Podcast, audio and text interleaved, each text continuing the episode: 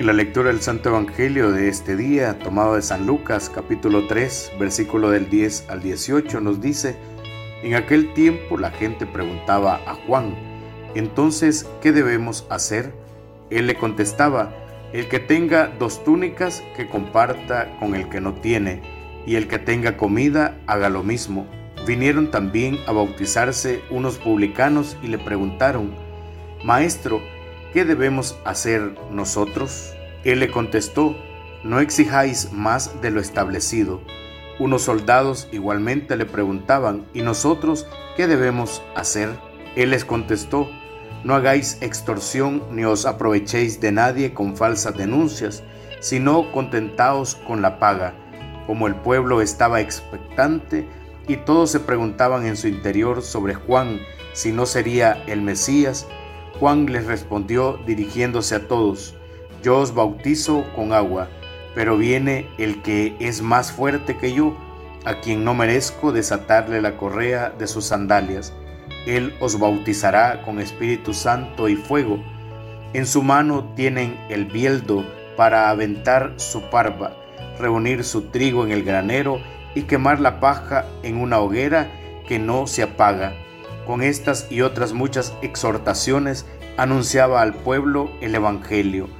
Palabra del Señor, gloria y honor a ti, Señor Jesús.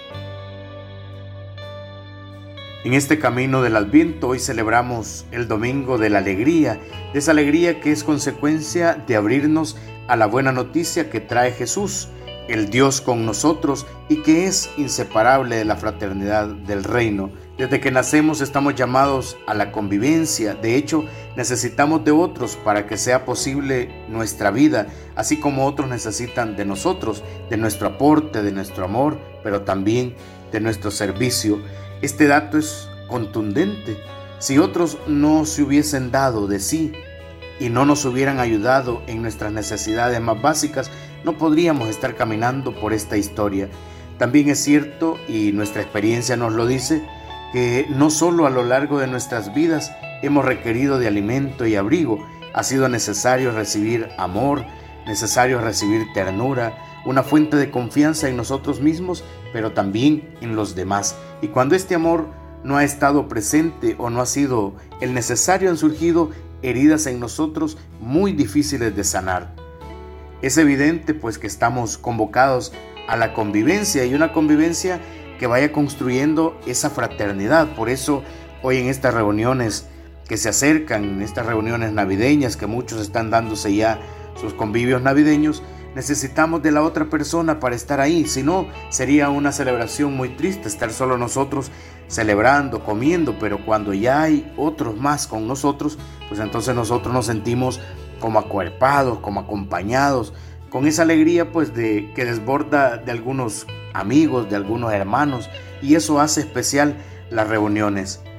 El camino hacia la Navidad pues nos abre ese corazón al entusiasmo por una humanidad nueva que se hace posible pues porque Dios viene y viene a habitarla. No solo viene por venir, sino que viene para quedarse.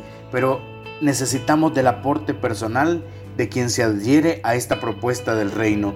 Optemos por esa clave de vivir en honestidad, en justicia, en clave de amor, en clave de generosidad y asumiendo las consecuencias que esto pueda acarrear. Por eso, al abrir el corazón a la alegría, exigirá para todos nosotros acoger con la verdad y con confianza de vivir el proceso de la conversión. Y todo esto pues tendrá consecuencias en nuestro modo de relacionarnos con los demás.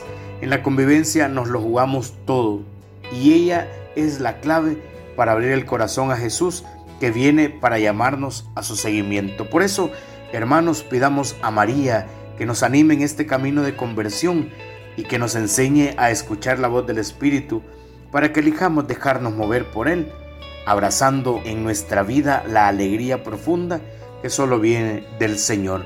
Que Dios nos bendiga y nos fortalezca. Oremos juntos.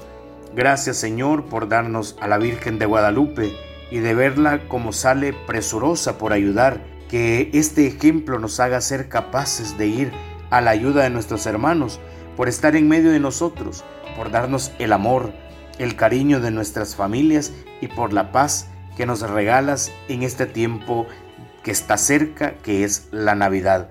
Por todo eso te damos gracias, Señor. Amén. En el nombre del Padre, del Hijo y del Espíritu Santo. Amén.